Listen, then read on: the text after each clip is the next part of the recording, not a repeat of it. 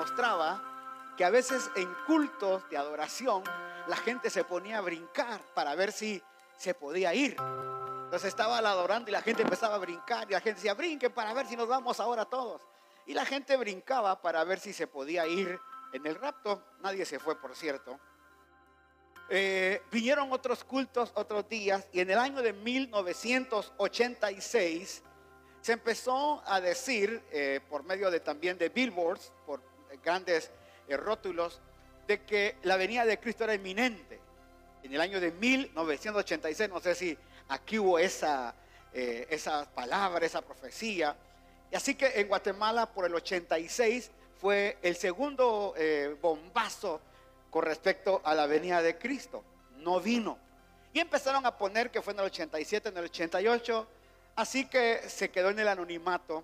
Luego allá en San Francisco, en el año 90, 92, una persona aseguraba por números matemáticos que la venida de Cristo iba a ser en mayo del 92. Así que en San Francisco la gente se refugió en una casa y todos decían que Cristo venía para mayo de 1992.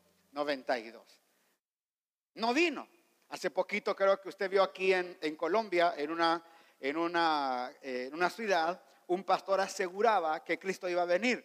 Y metió a todos sus ferigreses a la congregación, que supuestamente era el 30 o el 31 de enero, la venida de Cristo. ¿Y qué le cuento? No vino. Ahora, pero no por eso tenemos que callar el mensaje de la venida de nuestro Señor Jesucristo. Dígale a su vecino, no, no callaremos. Dígale, no callaremos. El asunto hoy es de que la iglesia hoy está muy motivada. Escúcheme lo que debo decir. Hoy la iglesia está muy motivada.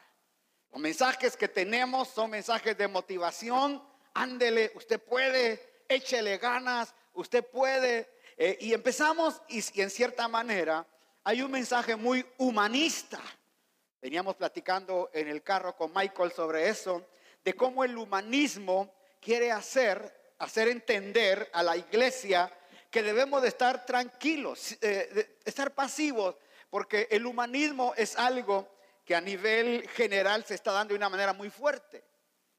Eh, la señora Hillary Clinton y la señora eh, Perosi, creo que es la, encargada de la Casa Blanca, de, del Speaker House, en estos días dijeron, oiga lo que dijeron, que la iglesia evangélica y la iglesia católica, que, perdón, ella no entendía cómo la iglesia evangélica y la iglesia católica no eran sensibles a, datos como poder eh, eh, estar apoyando el aborto. Y cómo es posible que si una persona no quiere un niño a los nueve meses en la barriga, que todavía tiene derecho a sacarlo, a los nueve meses. Y es una vida, pues. Entonces, la señora Perosi decía, vamos a hacerlos entender.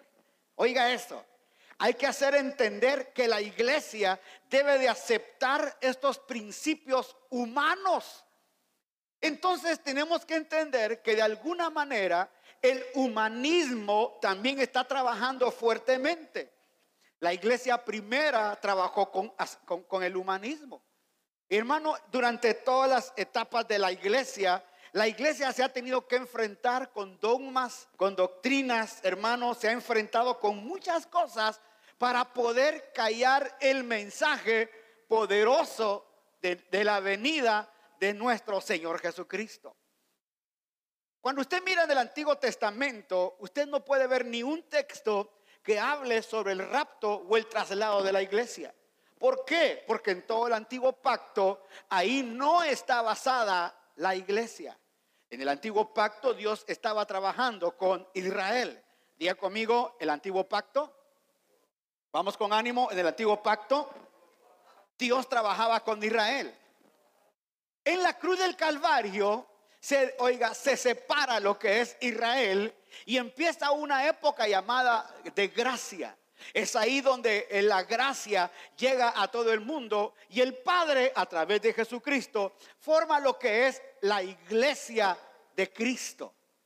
Usted y yo ahora somos partícipes de la iglesia de Cristo. Digan amén. Cuando eso sucede, entonces todo lo que empezamos a ver sobre el rapto o el traslado de la iglesia empieza a tomar sentido cuándo y en qué. En el Antiguo Testamento no tenemos la palabra rapto ni traslado, pero sí vemos algunos hombres que fueron trasladados al cielo, tales como Enoch. Dice la Biblia que Enoch caminó con Dios cuántos años? ¿Alguien se recuerda? 365 años. Caminó, oiga, Dios con Enoch, Enoch caminó con Dios, que Dios se lo llevó. Número dos, ¿se recuerda de Elías? El traslado de Elías. Vino un, un carro de fuego y se lo llevó. O sea que hay algunos, algunas luces de lo que es el traslado. Por un lado, Enoch, por otro lado, Elías. Pero el traslado más grande fue de nuestro Señor Jesucristo. ¿Te recuerda cuando él va al monte y de repente dice que habían 500 personas que lo estaban viendo y de repente él se levanta hacia el cielo, aleluya, una nube lo lleva y cuando está ahí arriba aparecen ángeles que dicen, así como lo vieron ir, así volverá. ¿Cuántos dan gloria a Dios a la venida de nuestro Señor Jesucristo? Ahora, tenemos que tener cuidado de no caer en, los, en los dualismos, hermano, del Evangelio. Es decir, en, aceptar que sí, nos va bien, en aceptar, porque qué rico es el Evangelio de la prosperidad. Amén, gloria a Dios, manda plata, Señor. ¿Y cuántas veces profetas dicen, hermano, usted va a recibir millones de dólares, brinquen, salten, porque viene? Pero cuando hablamos del mensaje poderoso de la venida de nuestro Señor Jesucristo, ahí es donde la gente cambia. Porque qué fácil es escuchar un mensaje que te va a decir, échele ganas, vamos adelante, viene la prosperidad, gane plata, viva aquí, esté tranquilo en la tierra, que un mensaje que te diga, Cristo pronto viene. Porque eso nos tiene que poner a nosotros las barbas en remojo, bueno, los que tienen pues. Nos va a tener que poner a nosotros decir, Señor, entonces tu venida es real. Sí, diga conmigo, la venida de Cristo es real. Y aquí entran algunos aspectos dentro de la venida de Cristo, entran algunos aspectos que yo quiero que usted los vea, que sobre todo son, hermano, como eh, lo que a veces hemos oído de lo que es eh, la tribulación y la gran tribulación. Y hemos oído, tal vez usted ha oído lo que es el milenio, el milenio, la nueva Jerusalén, etcétera. Y cuando oímos esos detalles que están aconteciendo, y muchas veces no hemos oído, que es la tribulación, la grande tribulación, y uno dice, pero ¿para qué queremos tribulación? Si usted le pregunta a los que estuvieron en la Segunda Guerra Mundial, ¿para qué quiere usted tribulación? Va a decir, pero con la, gran tribulación que tuvimos con Hitler. Y si usted va a Rusia, van a ver la gran tribulación que tuvieron, hermano, con Lenin y esa gente que mató. Y cuando usted ha visto, ha habido tribulación en muchos lugares. Por ejemplo, en estos días estaba viendo que en la República Centroafricana, hermanos, se están matando, se están duro, dando duro allá, batallas tremendas. ¿Para qué estamos pidiendo que venga la tribulación? Con lo que ellos están viviendo. Pero realmente la tierra no ha visto nada de lo que es la tribulación, ni la gran tribulación, porque dice la palabra que serán días tan oscuros a la tierra que serán muy difíciles de pasar. Entonces no tenemos nosotros que, hermanos, cerrar los ojos a tan tremendas cosas que la tierra va a tener que sufrir. Cuando la tierra, cuando la Biblia dice que habrá cielo nuevo y tierra nueva, es porque, diga conmigo, todo esto dejará de ser. ¿Cómo es que estaba Sodoma y Gomorra? El mismo Jesús dijo, así como en los días, oiga, de, Noé, que se casaban, se daban en casamiento. Primero Sodoma y Gomorra, una ciudad que estaba en perdición, juicio. Y luego en los días de Noé, hermano, cuando la cosa se puso bien difícil, ¿qué hizo el Señor? Manda un juicio y acabó todo lo que tenía que acabar y vuelve a dar un inicio. Probablemente va a haber un nuevo inicio a todo el sistema llamado tierra, porque esto que está aquí, hermano, perdón lo que voy a decir, pero lo que está en la tierra hoy apesta. Aló, apesta. Hermano, los intereses de los hombres. Mire, eh, no sé si usted se dio cuenta que, se lo voy a poner así, y todo lo, que le digo es porque Michael me lo ha comentado y, él lo documenta antes de decírmelo. Así que no vaya a pensar que le voy a decir cositas. Mire, entonces vio, que el señor Donald Trump se salió de, un, de un, club eh, que están contra el, la pollution, ¿cómo se llama la pollution? Contaminación, la contaminación ambiental. Entonces Donald Trump dijo, no voy a seguir con esto y se salió porque lo único que están haciendo es dándole dinero a un montón de países, un montón de países para que eh, digan sí, vamos a estar eh, eh, trabajando en contra de la contaminación ambiental, etcétera, etcétera. Es decir, recoger botes, recoger todos los plásticos, hacer algo en el país, hermano, que no, no contamine. ¿Sabía usted, sabe usted qué país no firma e, esa carta? China. Imagínese usted. ¿Y a dónde cree que va toda la basura del mundo? Aló. A China. Así que China es el contaminador más grande que tenemos en el mundo. O sea que nosotros le mandamos a ellos y ellos nos mandan en chancletas de 5 dólares. No. Imagínense, uno dice, pero ¿cómo? Yo le decía a Michael, ¿cómo es eso? ¿Cómo es posible que todo el mundo pelee porque Donald Trump se salió de ese club, pero nadie le dice a China que se inscriba? ¿Sabe por qué? Porque al mundo corrupto no le conviene que eso acontezca, porque China es la que entrega a todo el mundo. ¿Aló? Y ahí andamos nosotros comprando más de in China. Entonces, ¿por qué le digo esto? Porque la tierra necesita un descanso.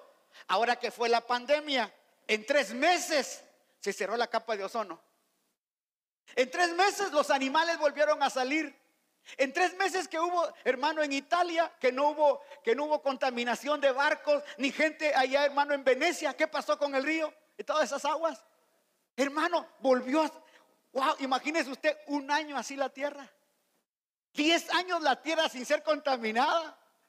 Entonces, por eso es que es necesario cielo nuevo y tierra nueva, pero con gente nueva. Porque si nos vamos nosotros, seguimos haciendo lo mismo, hermano. Dígalo a su vecino, lo dijo por ti, hermano. Entonces, ¿por qué le hablo de esto? Porque realmente eh, el asunto de estar en la iglesia el asunto de permanecer en el, en el, Evangelio de Cristo, el asunto de estar, hermano, queriendo servirle al Señor, el asunto de pararse a cuidar autos, de dar la bienvenida, de estar con los niños, de venir a tocar instrumentos, de cantar. Todo esto tiene que tener un sentido y tiene algo, hermano, de recompensa en lo que estamos haciendo. ¿Sí o no? Por eso Pablo decía, yo no trabajo, oiga, como me dé lugar, no, yo prosigo la meta, aleluya, es una meta invisible y esa meta se llama Cristo Jesús, aleluya. Yo debo de saber correr, la carrera para que cuando llegue a la meta no sea reprobado, o sea, hay que correr, hay que cuidarse, hay que estar pendiente de las noticias del cielo también. Hay que estar pendiente no de las noticias nada más, hermano, de la tierra. ¿Quién va? Si, si Yaku o Balazo o qué va a pasar con todo esto. Hermano, las noticias más grandes vienen del cielo para su vida. Confía en Él y Él hará. No ha visto justo desamparado Cristo, ni la simiente de ese justo va a mendigar pan jamás. Aleluya. Y nosotros somos la simiente de Dios, la simiente del justo. Entonces, yo quiero que vaya conmigo al libro de Tesalonicenses, capítulo 4, a ver si terminamos eso hoy, si no, es la primera parte. Tesalonicenses, capítulo 4, verso 13. Y dice, tampoco queremos, hermanos, que ignoréis acerca de los que duermen, para que no os entristezcáis como los que como los demás que no tienen esperanza. Ya se, empezaba, ya se habían empezado a morir todos aquellos que habían llevado el Evangelio. Para esta etapa, Pablo ya había visto partir a muchos creyentes en Jerusalén, en Antioquía, en muchos lugares. Así que Pablo, el, el primer anuncio que hace, oiga, Tesalonicenses 4:13. Tesalonicenses 4:13, primera. Entonces Pablo envía un anuncio a la iglesia, diga conmigo un buen anuncio. ¿Y cuál es el anuncio? Que nosotros, oiga, dice acerca de los que duermen. Una cosa es morir, otra cosa es agradable es a Jehová los que descansan en él. Agradable es a Dios los que duermen en él. Dígale a su vecino, un día dormirás. Vamos, dígale a su vecino, un día dormirás. Descansarás en el Señor. Ah, claro. Yo nunca, yo cuando era pequeño miraba a mi mamá y yo decía, mi mamá nunca va a morir. Es mi mami. Y hoy cuando veo que ya de mano tres, cuatro meses de su partida, uno dice, wow, ya se fue. Y, sin, oiga, y la tierra sigue. Probablemente partamos muchos los que estamos acá. Entonces Pablo dice, nosotros tenemos una esperanza. Diga conmigo, esperanza. Porque si creemos que Jesús murió y resucitó, de la manera, de la misma manera Dios traerá por medio de Jesús y con él a los que han dormido. Y con él a los que han dormido. O sea que aquí está hablando Pablo de que en la venida de nuestro Señor Jesucristo vendrán algunos con él. Diga conmigo, vendrán algunos. Póngase, esta es la nube, este es el Señor y dice que vendrán algunos con él. Este grupo hay que averiguar quiénes son. Oiga, porque si creemos que Jesús murió y resucitó, de la misma manera Dios traerá por medio de Jesús y con él a los que han dormido. Pues os decimos esto por palabra del Señor.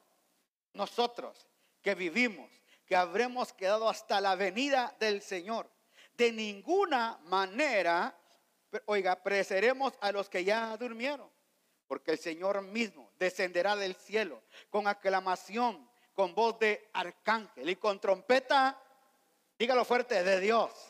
Que dice luego, y los muertos en Cristo, ¿estarán qué? Primero.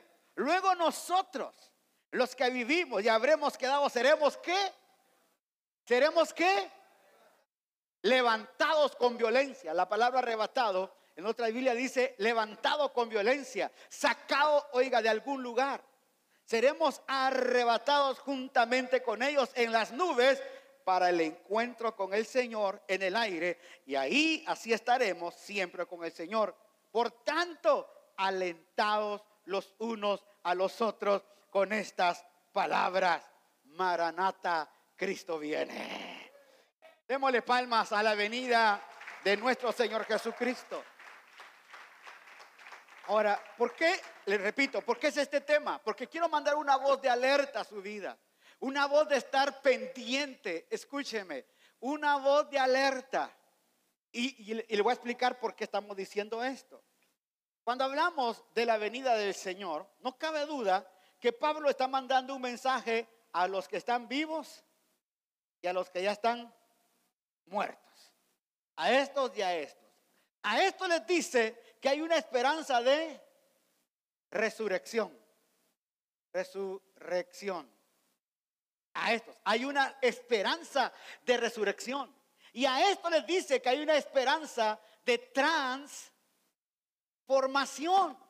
O sea, que para poder optar para este, para este tiempo, los que están aquí, que ya no tienen este cuerpo, a lo mejor ya ni polvo hay, pero de ahí, diga conmigo, de ahí. Vamos, vamos, dígalo fuerte, de ahí. ¿Cómo va a ser? No sé, pero de ahí se va a levantar, aleluya, esa persona muerta, transformada, con un cuerpo glorioso, aleluya, con una vida nueva en Cristo Jesús. Y los que estemos vivos seremos transformados. ¿Por qué? Porque este cuerpo de corrupción tiene que vestirse de incorrupción. Entonces, cuando empezamos a hablar de esto, tiene que haber, tiene que haber señal de que algo tiene que pasar. La señal de Mateo 24, ¿se recuerda que hablamos de Mateo 24? Le preguntaron, señal, Señor, ¿qué señales habrán de tu venida y del fin del sistema? Y el Señor les dice, habrán guerras, terremotos, pestes. Uf, vendrán muchos diciendo yo soy el Cristo. Ya muchos van a engañar, pero tranquilos. No es el fin. O sea que diga conmigo, todas esas señales. Vamos fuerte, todas esas señales no son el fin. Aunque la gente, oiga, ayer hubo terremoto en Japón. Cristo viene. La gente tiene la idea que por un terremoto se murió fulanito de tal. ¿Pasó esto? No, no, no. Cristo no viene ni porque se murió fulano ni por un terremoto. Esos son señales de la tierra. Hay una señal que realmente tiene que empezar a ver. Y esa es la señal que yo le voy a hablar a usted también el día de hoy. Porque se necesita estar, hermano, en, en un nivel, o la iglesia tiene que estar en un nivel para ser trasladada o resucitada. Definitivamente. Aunque diga, aunque le digo, esto es por gracia. Esto es por gracia. No por, no por favores, no porque yo hago algo para que Él me lleve. No, pero también, oiga, mi vida en Cristo va a reflejar la nueva naturaleza que yo tengo de Él. Si no, si yo sigo actuando en la naturaleza adámica, olvídese de que voy a ser partícipe de algo tan glorioso como esto. Pero si yo estoy participando de la nueva naturaleza que tengo en Cristo, eso me da, eso me está haciendo a mí más, oiga, más acercarme a ese momento. Mire, váyase conmigo al capítulo 2 de Segunda Tesalonicenses. Váyase conmigo. Segunda Tesalonicenses capítulo 2. Ahora, verso 1, 2, 1. Ahora, con respecto a la venida de nuestro Señor Jesucristo y nuestra reunión con Él, vuelve Pablo a hablar básicamente similar a lo de 1 Corintios capítulo 4. Con respecto a la venida de nuestro Señor Jesucristo, a la unión que tendremos con Él, oiga, os rogamos, hermanos, que no seáis movidos fácilmente de vuestro modo de pensar, ni seáis alarmados ni por espíritu, ni por palabra, ni por carta, como que si fuera nuestra, como, oiga, como que ya hubiera llegado el día del Señor. O sea que se van a levantar muchos falsos diciendo, ¿para qué le esperan? Olvídese, eso ya pasó. Y, uno de ellos yo puedo ser. ¿Por qué? Porque desde que era niño, era pequeñito, me están diciendo, Cristo viene, Cristo viene, Cristo viene. ¿Y cuánta gente ya se cansó de esperar? ¿Cuánta gente dijo, ya no, ¿para qué si ya no viene? E inclusive ahora hay, hay doctrinas, los preteristas dicen que ya pasó todo, que estamos ya en la que la semana 70 también ya pasó, que para qué estamos esperando la venida de Cristo, si esto es un juego, eso es una broma, todo esto ya pasó, hermano. Mucha gente está diciendo que esto no viene, pero vengo a decirle que Cristo viene, aleluya. Y no nos vamos a dejar, oiga, no vamos a dejar de que nada cambie esta vida espiritual en nosotros, porque sabemos que Él viene. Nadie os engañe, verso 3, de ninguna manera, porque esto, y aquí hay algo muy interesante, porque esto no sucederá sin que, sin que venga primero, sin que venga primero la apostasía. Diga conmigo apostasía aposta, apostasía. Déjeme ver para no cometer errores. Sí, apostasía. La apostasía. Ahora, escuche esto. ¿Qué es apostasía? ¿Qué es apostasía? Negar una verdad. Apóstata es aquel que un día estuvo y luego renunció y se vuelve otra vez a la vida del mundo. Es un apóstata. Alguien que un día estuvo con nosotros, pero un día dijo, ¿para qué? Eso no, no, eso no es bueno. ¿Para qué voy a seguir con esto si Cristo no viene? ¿Y cuánta gente ha hecho esto? El trabajo más grande que el diablo va a hacer en este tiempo para con la iglesia, le repito, entendiendo que la iglesia ha sido nada más tentada con dardos y que podemos nosotros tener, como expliqué anteriormente, resistir al diablo y de vosotros oirá. Tener, tener entendido que hay un enemigo, hermano, que fue vencido en la cruz del Calvario. Digo amigo, que fue vencido en la cruz del Calvario, pero que siempre va a estar tratando de ver cómo nosotros podemos, hermano, descuidarnos de esta vida en Cristo. Y es ahí donde viene el trabajo del Espíritu Santo en nosotros. El trabajo de apostatar es fácil. El trabajo de dejar a un lado los principios que tenemos es fácil. Hoy el humanismo, hoy el mundo ha sido atractivo en todo el tiempo. Yo le voy a decir a usted, si usted viene del Evangelio de hace 20, 30 años, usted va a decir el Evangelio es diferente. No, es el mismo Evangelio. Los jóvenes de hace 20, 30 años éramos nosotros, ahora somos los viejitos, ¿verdad? Pero oiga, y los jóvenes pueden decir, es que el evangelio de ahora es diferente al de anterior. No, es el mismo evangelio. Cristo sigue siendo predicado. Aleluya. Cristo sigue siendo anunciado. La venida de Cristo sigue siendo predicada. Es decir, siempre se va a predicar este bendito evangelio de Jesucristo. El asunto es que nosotros tenemos que aprender a permanecer. Día conmigo, permanecer. Vamos con ánimo, permanecer. Porque tiene que tener un sentido, tiene que tener un éxito, el, trabajar, el hacer en la obra del Señor. No tendría sentido, hermano, dejar familia, dejar papá, dejar mamá, dejar hermanos para venir aquí, hermano, a predicar. Tiene que haber una corona para el vencedor. No tendría sentido que usted ocupe también sus sábados, sus domingos para servirle al Señor. ¿Y cuántos de ustedes han servido por años al Señor? Y cualquiera puede decir, hermano, ya vio tanto servicio, tanto trabajo. No, y vengo a decir, olvídese de eso. Usted siga creyendo la bendita palabra de Dios, siga creyendo la venida de Cristo, siga creyendo que vale la pena estar guardando su vida para el Señor. Vale la pena. Vale la pena. Ayer que fuimos a predicar ahí al estuvimos en el sur, yo decía, sentado yo ahí, porque me tocó que estar sentado, yo decía, qué tremendo Señor, aquí estamos predicando la palabra del Señor. En cada esquina, en algún lugar, en este momentito, alguien más está predicando su palabra. Señor, qué bendición, qué privilegio que aquella cruz del Calvario, aquel hombre, hermano, que fue rechazado, ese hombre, hermano, señalado, criticado, golpeado, por él ahora el mundo entero está siendo tocado por el poder del Evangelio de Jesucristo. Y vamos a continuar así, dígalo conmigo, vamos a continuar. Es lo que dice acá. ¿Cuánta gente va a apostazar? Hermanos, de, una, de un movimiento de 10 mil personas, 5 mil personas. ¿Cuánta gente realmente está con el anhelo ferviente de servir al Señor? Si algo hay dentro de la iglesia, diga conmigo, si algo ha, de haber en la iglesia, diga conmigo, es un despertar espiritual. Vamos con ánimo, un despertar espiritual. No te oigo. Tiene que haber un despertar espiritual.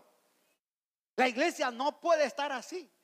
Es más, yo creo, mire lo que sigue diciendo, oiga, hasta que no se manifieste la apostasía y se manifieste el hombre de iniquidad, el hijo de perdición. Este se opondrá y se alzará contra todo lo que se llama Dios o que se adora, tanto que se sentará en el templo de Dios haciéndose pasar por Dios. ¿No os acordáis que mientras yo estaba todavía con vosotros os decía esto? Ahora sabéis que lo detiene, a fin de que a su debido tiempo Él sea revelado, porque ya está obrando el misterio de la iniquidad. Solamente, diga conmigo, solamente espera que sea quitado de en medio lo que ahora lo detiene. ¿Qué es lo que detiene hermano, la entrada de todo el poder maligno que está operándose ahora. Quizás usted eh, está muy ocupado en sus cosas naturales de la vida, trabajo, negocio, casa, hijos, hijas, esposo, nietos. Uno se ocupa mucho en todo esto. Pero cuando uno sale de su esfera y empieza a ver alrededor del mundo y las naciones lo que hay alrededor, usted, usted realmente se da cuenta de la necesidad que hay de Dios en el mundo. Las guerras que hay, hermano, tremendas. Usted sale un poquito de esto, se empieza a dar cuenta de todo lo que hay y que, lo dice la palabra, ya está por entrar el, misterio de la iniquidad, ya está el enemigo para levantarse. ¿Qué es lo que el mundo ha estado esperando por años? Tres cosas. Un gobierno mundial, un hombre que gobierne el mundo. Segundo, una moneda mundial que todo el mundo está esperando. Usted puede ver en, en el YouTube cuánta gente habla de la caída del dólar, que el dólar va a caer, Estados Unidos debe de caer. Uno, uno de los deseos de muchos países es ver a Estados Unidos terminado. Ese es el deseo de muchos. Hermano, por eso es que el, el, el, el petróleo, todo se mueve a través del dólar. Quieren quitar el dólar para que ya no el petróleo se mueva en otra moneda y no sea el dólar. Por eso es que en un momento empezaron a buscar el euro para ver si el euro en la comunidad europea podía ir surgiendo y todos los demás se fueran pegando. Pero oiga, se va a levantar una moneda mundial, apúntelo hoy si quiere. A lo mejor ya voy a estar viejito o ya no estoy, o a lo mejor sea mañana, y usted se va a dar cuenta que ya están trabajando con una moneda mundial. Y tercero, una religión mundial. ¿Qué es lo que está dividiendo? Mire, váyase ahí al YouTube, vea, usted el problema centroafricano. ¿Sabe qué es? Musulmanes contra cristianos. La guerra que hay en ese país es quién va a dominar, o los cristianos o los musulmanes. Ahora imagínese usted al hermano Kenny con una metralleta, yendo a defender ta, ta, ta, el cristiano Kenny, el que estuvo tocando aquí.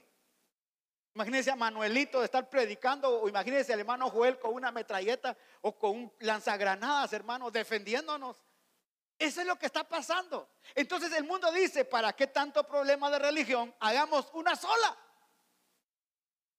Y así todo el mundo adora, total, es el mismo Dios.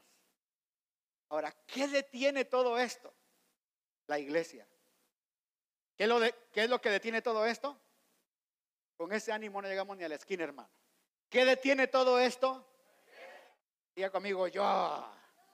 ¿Qué detiene todo esto? Usted como iglesia. La iglesia es la que está deteniendo. ¿Por qué? Porque es la iglesia la que tiene el Espíritu Santo. Es la iglesia la que tiene la solución. Aleluya. Es la iglesia la que tiene la respuesta. Es la iglesia. Y no, y no es la iglesia para que vaya a tomar el poder. No es un pastor que va a entrar a gobernar por cuatro años. No, no, no. Es la iglesia la que va a cambiar el mundo. ¿Cómo lo va a cambiar? Dice el libro de Romanos que la naturaleza, oiga, la misma tierra, la misma naturaleza está esperando la manifestación gloriosa de los hijos de Dios. La tierra fue puesta para servidumbre y el que puso la tierra en servidumbre fue el mismo hombre. Y la tierra tiene que ser quitada, esa servidumbre, hasta que la iglesia se levante con poder. Aleluya. Y empiece a cumplirse el papel de la iglesia para que la iglesia sea el centro de avivamiento. Si la iglesia se va en este momentito, si la iglesia hace un rapto ahora, mire, más bien no lo haría, hermano. Porque la iglesia está más fría, está más preocupada en el que vamos a hacer. Estamos más, más preocupados en el trabajo, en la casa, en la economía. Estamos tan preocupados de eso que nos preocupamos realmente de entender el propósito eterno de Dios con la iglesia. Por ahí tengo una profecía que poquitos lo oyeron la mandé al grupo, de, al grupo que tenemos de ahí de, de liderazgo y no muchos oyeron esa profecía. Pero yo estuve ese día en la iglesia del pastor Valentín Federico y la hermana de una profecía. En el, en el, creo que no sé si es enero del 17 o noviembre del 17, y la hermana dijo esta profecía.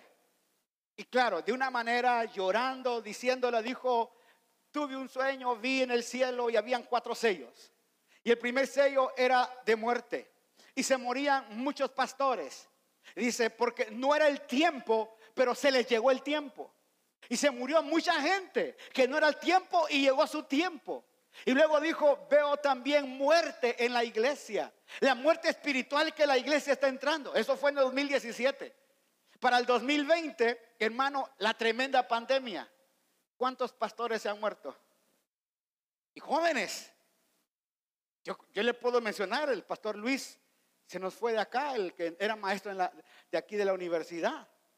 Pastor hermano de Estados Unidos, se, fue también el apóstol eh, Víctor Gartuño de llamada final, se fue. Y así muchos pastores han se ido y mucha gente alrededor del mundo. Hermano, que no era el tiempo, pero tuvieron que adelantar el tiempo. Y la profecía decía también el cuarto sello, vi que se este, destapó el sello y dijo, veía un despertar glorioso de la iglesia. Veía un despertar glorioso de la iglesia. Después de la muerte, después de tres sellos de muerte, venía un despertar. Es decir, la iglesia tiene que cambiar esta actitud pasiva que hoy tiene. La iglesia no puede estar así. La iglesia no puede estar esperando un rapto y un traslado, lo que dice Primera de Corintios 15, 51 en adelante. No puede estar así porque la iglesia no fue puesta para estar así.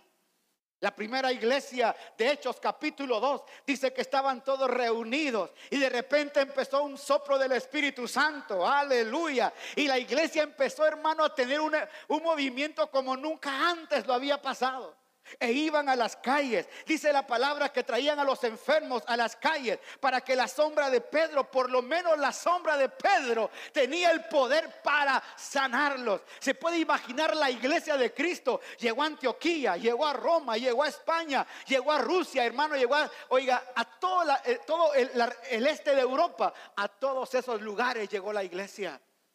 Algunos dicen, hermanos, que Tomás se fue para la India y fue a predicar. Y eran tantos los milagros que se hacían por, por medio de Tomás que el castigo que le dieron por hacer milagros fue meterlo, hermano, en un poco de aceite hirviendo. Y ahí lo mataron. Hoy la iglesia nos sentimos perseguidos solo porque el, presidente dice que hay que cerrar la iglesia. Nos sentimos perseguidos. Nos sentimos perseguidos hoy solo porque alguien dijo que hay que hacer algo y se, se, perdió. No, no, no. Oiga, la iglesia hoy no está siendo perseguida. Ya está, pues. La iglesia, ahí está, papá. Eso es. Gracias. La iglesia hoy no tiene persecución. Mire, la iglesia hoy la pasamos suave, ¿sí o no? Vamos, ¿sí o no? Le salió su cachuelito Ay, me salió mi cachuelito, me voy. ¿Usted cree que estuviera con una llama de fuego, ese cachuelito lo sacaría usted de la reunión? Que vino el 14 de febrero, que la playa me voy. Hermano, que la hermanita no me cae bien, ya ni le hablo. Hoy estamos tan aguados. Se me salió, hermano, perdone. Oiga, estamos tan aguados. El mensaje que hoy estamos dando es ánimo salga adelante, triunfe, tu mejor día viene, ¿cómo es? Tu mejor mañana ya viene, ¿cómo es esa, esa, esa que me cae, tan gordo a mí, hermano? Tu mejor porvenir viene mañana, algo así.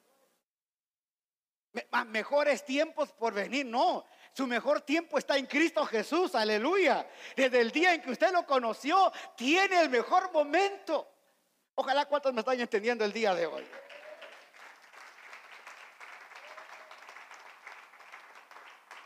Mire, mire lo que dice capítulo, oiga, váyase a capítulo 5 de Primera Tesalonicenses capítulo 5. Primera Tesalonicenses capítulo 5. Pero acerca de los tiempos y ocasiones, hermano, no tenéis necesidad de que os escriba, porque vosotros mismos sabéis perfectamente que el día del Señor vendrá como ladrón de noche. Cuando digan paz seguridad, entonces vendrá la destrucción de repente sobre ellos. Como vienen los dolores de la mujer encinta. Oiga, las mujeres que da luz. Y, y de ninguna manera escaparán. Verso 4, quiero que lo leamos todos, por favor. Verso 4. 1, 2, 3. Pero vosotros, hermanos, no estáis en tinieblas, no estáis en oscuridad, para que aquel día os sorprenda como ladrón. 5 todos vosotros sois hijos de luz e hijos del día. No somos hijos de la noche ni las tinieblas. Por tanto, no, por tanto, no como los demás, sino que y seamos, seamos sobrios. Porque los que duermen de noche duermen y los que se emborrachan de noche se emborrachan. Pero nosotros que somos del día, seamos sobrios, vestidos de coraza de la fe y del amor, con el casco de la esperanza, de la salvación. Porque no nos ha puesto Dios para ira, sino para alcanzar salvación por medio de nuestro Señor Jesucristo, que murió por nosotros para que, ya sea que velemos o estamos durmiendo, vivamos juntamente con Él. Por lo cual, animaos los unos a los otros y edificaos los unos a los otros. Así que ya hacéis, aleluya. Démosle palmas al Señor esta mañana. La venida de Cristo no debe ser, hermano, un dolor. La venida, la, venida del, Señor Jesucristo, o, cuando hablamos del traslado de la iglesia o el rapto, o estamos hablando, hermano, de que sea que durmamos o que estemos despiertos, lo que tiene que estar es, es, como, una, como, una, como un sueño, como una esperanza, aleluya, como algo que debemos de vivirlo con alegría, hermano, no sé qué, cuál es el mejor día que, a usted del año le gusta más, tal vez en estos días si no pudo viajar, ¿verdad?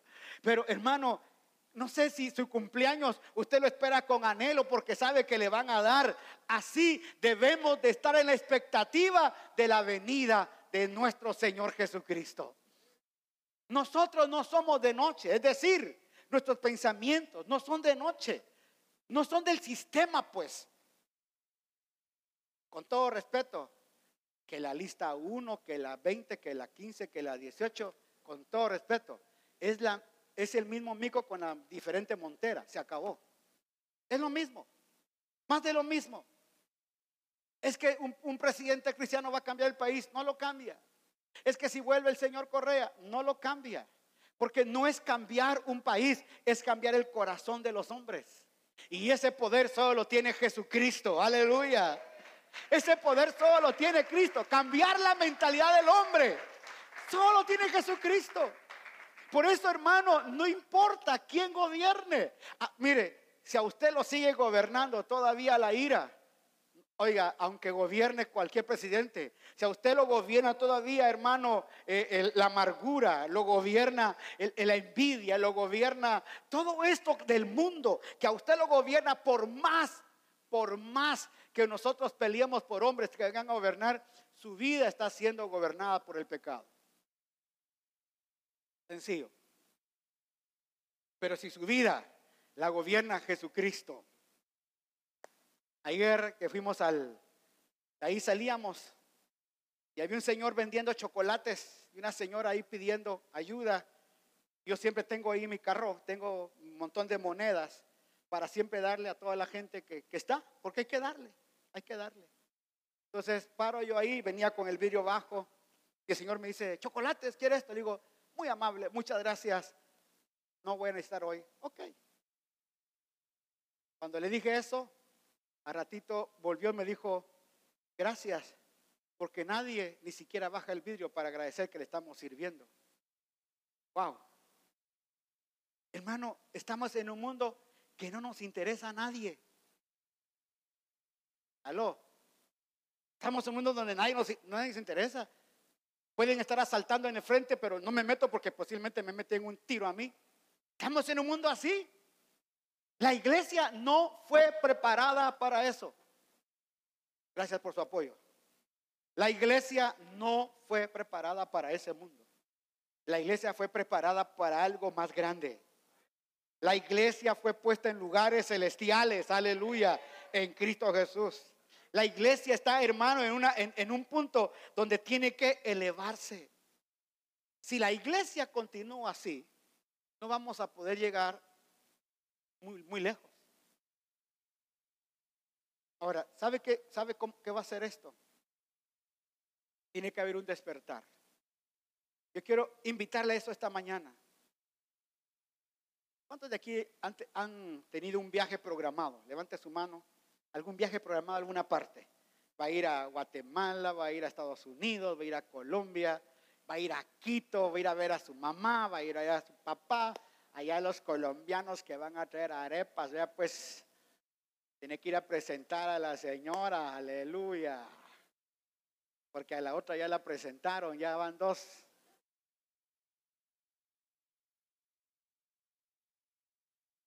Pero mire hermano, cuando al menos cuando están esa, esa expectativa, ya, ya compré el pasaje, aleluya. El viaje va a ser el 15 de marzo. Y usted está viajando porque va a ir a ver a fulano, lo van a, lo van a llevar a Disney World y va a qué, a qué emoción. Cuando una noche antes la gente no duerme. Las hermanas se empiezan a meter en la maleta hasta lo que no van a necesitar. Aleluya. El hombre solo lleva una, una maleta. Mire, yo, yo viajo con una maleta de ese tamaño. Mi mujer tiene que viajar con dos maletas. ¿Y para qué llevas todo eso? Si es una semana de viaje. Ah, no. Llevan de todo, hermano. Se van a, se van a cambiar en la mañana, tarde y noche. Pero oiga, esa expectativa de que vamos a viajar, no se puede dormir. Recuerdo cuando íbamos con los niños de viaje, ya llegamos, ya llegamos. Ya llegamos, papi, ya vamos a llegar. Ya miro, ya mero. Papi, ya llegamos, papi, ya llegamos. Ay, ya cállate y espérate, ya vamos a llegar. Papi, porque están con la angustia, el deseo de llegar. Mire, así tiene que ser el momento de, la, de, nuestro, de nuestra transformación en Cristo Jesús. Tiene que ser un anhelo. Yo quiero mandar esta palabra el día de hoy. Empiece a anhelar su transformación. Escuche, empecemos a anhelar nuestra transformación. Dígale a su vecino, tú no eres como, como estás ahorita. Dígale así, dígale, tú no eres como estás. Usted no sabe el poder que hay en su vida, hermano. Usted no sabe la gracia de Dios que hay en usted. Usted no sabe lo maravilloso que va a ser cuando usted ponga las manos sobre un enfermo y ese enfermo sea sanado así, hermano. Usted no sabe lo maravilloso que va a ser en su vida poner la mano sobre un muerto y el muerto va a cobrar vida en el nombre de Jesús. Esa es la iglesia de Cristo. Vamos, esa es la iglesia de Cristo. La iglesia de Cristo no es culto nada más. La iglesia de Cristo no es venir, hermano, solo a una reunión el domingo. La iglesia de Cristo es poder de Dios. Pablo dijo, el Evangelio es poder de Dios y ay de mí si no lo anuncio. Me es impuesta necesidad. Tiene que haber algo aquí adentro que nos motive. Tiene que haber algo aquí adentro. Eso lo va a poner el Espíritu Santo en su momento. Cada uno va a empezar Dios a despertar algo en la iglesia. Y ojalá eso sea este año, hermano. Mire, el, el trato acelerado que está llevando. No sé si usted le gusta ver esas noticias mundiales. Solo entró el señor Biden a Casa Blanca y volvieron, le devolvieron el dinero a todas esas ONG, organizaciones, para que ya puedan, por medio de clínicas, eh, dar aborto a toda la señorita, gente. Oiga, y no necesita saberlo papá y mamá. ¿Cómo es posible que un niño a los 12 años, ¿qué edad tiene tu hija, tu hijo Miriam? 12. Imagínense, 12 años. Con todo respeto, mi hijo, ¿viste, papito, perdóname. Lo digo esto. ¿Cómo es posible que él a los 12 años pueda definir su sexualidad y que se pueda operar si es hombre a mujer y si es mujer a hombre? 12 años de edad en Ecuador. No. Pero no puede tomar cerveza porque le piden su ID para ver si es de 18 años. O sea, ¿qué, está diciendo? ¿Qué mensaje tonto es ese? Que un niño, oiga, pueda decidir el rumbo de su vida sexual. Pero eso sí, una cerveza con 8 grados de, alcohol no lo puede tomar porque tiene que tener su cédula, 18 años. Por favor. El mundo está, oiga, el mundo está siendo acelerado. Me decía Michael, están diciendo que no lleven a los niños a las iglesias No los lleven. No los lleven. Pero eso sí, de lunes a viernes a las escuelas. ¿Por qué? Porque es más fácil el adoctrinamiento. Dese cuenta que los hijos hoy en las escuelas no están recibiendo educación, sino adoctrinamiento. Cuando, cuando salió el señor Barack Obama, ya habían en los aeropuertos baños. Él, ellas y, y, y élos, no sé cómo se llaman ahora. Éles. Esa cosa. Entonces vengo yo, hermano, escuche, ¿no? Y se lo digo. Vengo yo, con respeto, baño de hombres, entro al baño de hombres.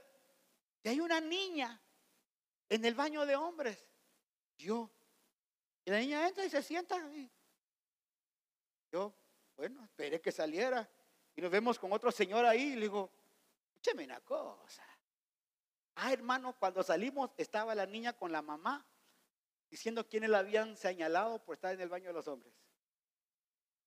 Que ya iban a llamar a la policía porque ella le habíamos quitado sus derechos y los nuestros. Aló. Dese cuenta cómo está. Usted no tiene derechos. Van a, querer implantar una doctrina. ¿Qué pasó? Anda a traerlo rápido, pues. Te voy a callar, vos bandido. Aleluya. Ya me asustó. Dije yo, este que viene a pegar está a favor de los otros o qué? A reclamarle, ¿verdad? A reclamar tus derechos. No, esto es, esto es serio, hermano. Por eso hoy necesito pasarle un mensaje a la iglesia. Púrate, hombre, deja estar hablando aquí en tiempos. Vaya, pues Dios te bendiga. Ven.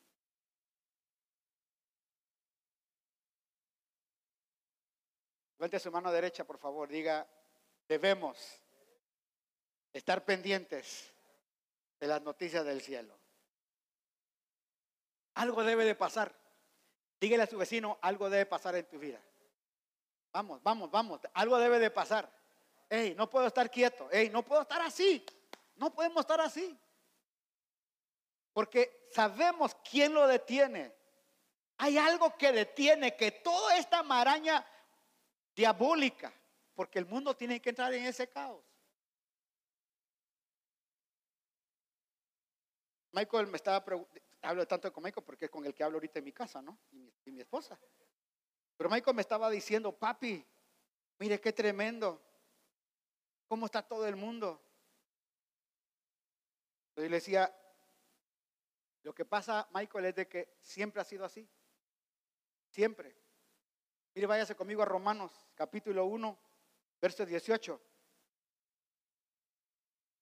Mire lo que dice Romanos 1, 18. Dice, pues la ira de Dios se manifiesta desde los cielos contra toda impiedad e injusticia de los hombres que con injusticia detienen la verdad. Por lo que Dios, se, oiga, por lo que de Dios se conoce, es evidente entre ellos, pues Dios hizo que fuese evidente. Porque lo invisible de Él, su eterno poder y deidad, se deja ver desde la creación del mundo, siendo entendido en las cosas creadas. De modo que no tienen excusa. Los hombres no pueden tener excusa de saber que Él es Dios. Verso 21. Porque habiendo conocido a Dios, no le glorificaron como a Dios, ni le dieron gracias. Más bien, se hicieron vanos en sus razonamientos. Y se, oiga, y su insensato corazón fue entenebrecido. Profesando ser sabios, hicieron fatuos. Y cambiaron la gloria de Dios incorruptible por una imagen a la semejanza de hombres corruptibles de aves, de cuadrúpedos y de reptiles. Mire este verso, es increíble, hermano. Por tanto, Dios, que dice, a la impureza, a las pasiones de sus corazones, para deshonrar sus propios cuerpos entre sí, ellos cambiaron la verdad de Dios por la mentira y veneraron y rindieron culto a creaciones antes del Creador, quien es, quien es bendito para siempre. Por esta causa Dios los entregó a pasiones vergonzosas pues sus mujeres cambiaron relaciones naturales por relaciones contra naturaleza. Está hablando hace dos mil años. De la misma manera también los hombres, o sea, maricones pues, dejando las relaciones naturales con la mujer, se encendieron con pasiones deshonrosas unos contra ellos, cometiendo actos vergonzosos, hombres con hombres, y recibiendo así la retribución de correspondiente al extravío.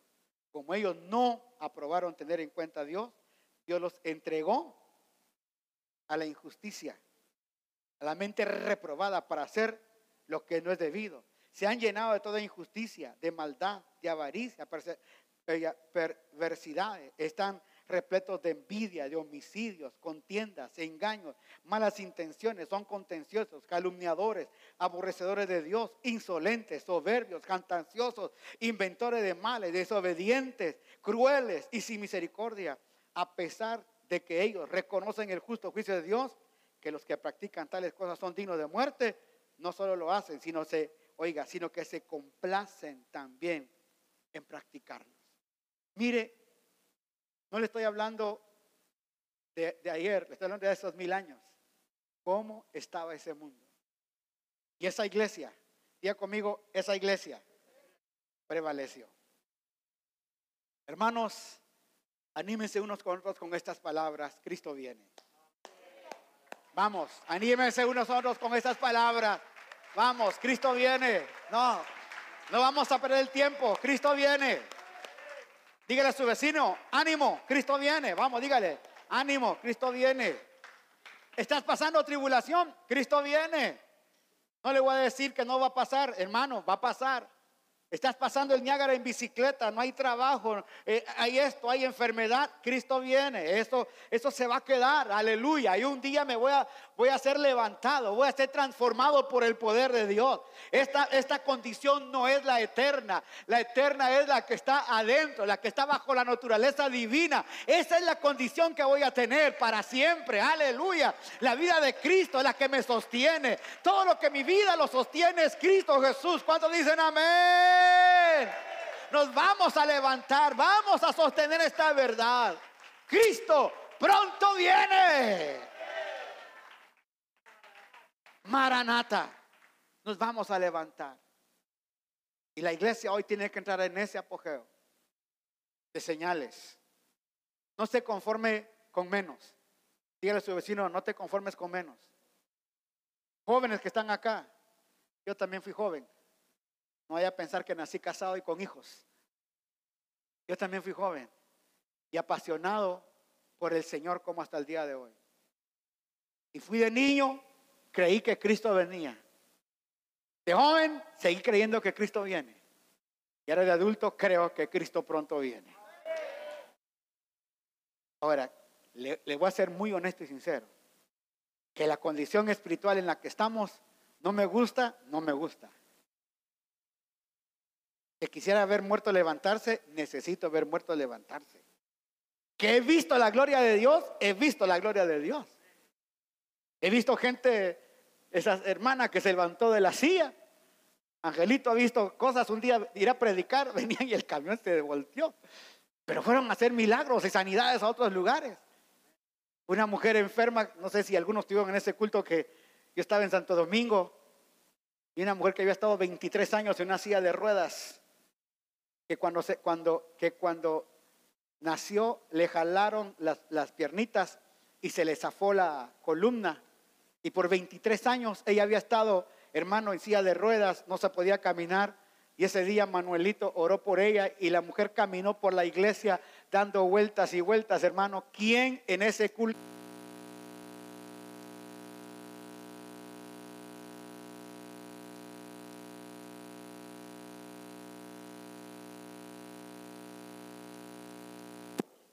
Ahí está. Estás que te vas, te despedí de todo el mundo y todavía no te vas. Ay, ay, ay. Y me apagaron las luces, tócalo, Padre.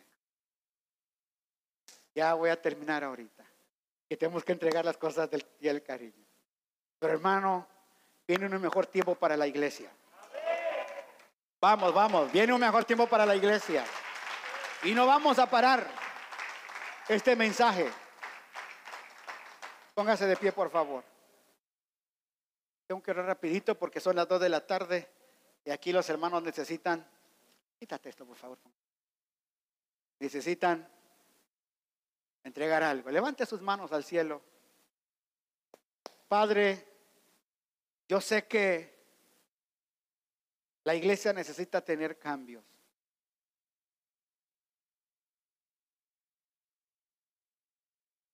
Vamos a continuar con este tema, Señor, los otros domingos, porque tenemos que levantar una iglesia llena de poder, llena de señales. Señor, donde hay enfermos, ahí queremos ir. Donde hay necesidades, ahí llévanos.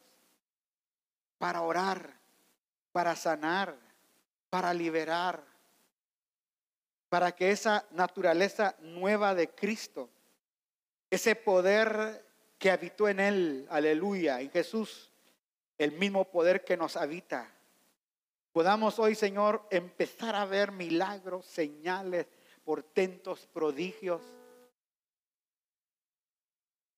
Que los enfermos sean sanos por el poder de Dios. Lo hemos visto y lo podemos seguir viendo. Con tus manos en alto, por favor, dígale, Señor, aquí están mis manos. Vamos, dígale, aquí están mis manos. Para que tú las uses, Señor. Para que la gracia tuya, Señor, realmente se expanda a través de mí. Dígale, usa mis labios, usa mis pies, para que aquello donde yo vaya haya poder y haya gracia de Dios. Padre, en cada uno de nosotros hay un poder tan grande. Hay una gloria tan maravillosa. En cada uno de nosotros, Señor, hay algo tan especial. Y que la iglesia es la que hoy tiene que dar esa salida. Es la trompeta en esta tierra. La iglesia es el shofar de Dios en esta tierra hoy. No es un instrumento, no es un cuerno. No, no, nosotros somos el shofar de Dios. Y si nosotros callamos, el shofar no va a sonar. Por eso nosotros necesitamos hoy, con esta gracia y lleno del Espíritu Santo, poder empezar a hacer algo que el mundo necesita y es la iglesia avivada, la iglesia de Cristo. Lo pedimos en Cristo Jesús. Amén y amén. Démosle palmas al Señor esta noche.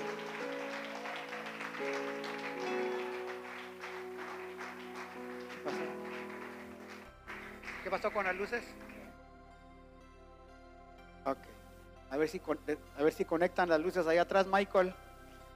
Este, tome su lugar un ratito, por favor. Queremos dar gracias a los hermanos que nos vieron a través de este canal. Dios me los bendiga. Gracias por estar con nosotros.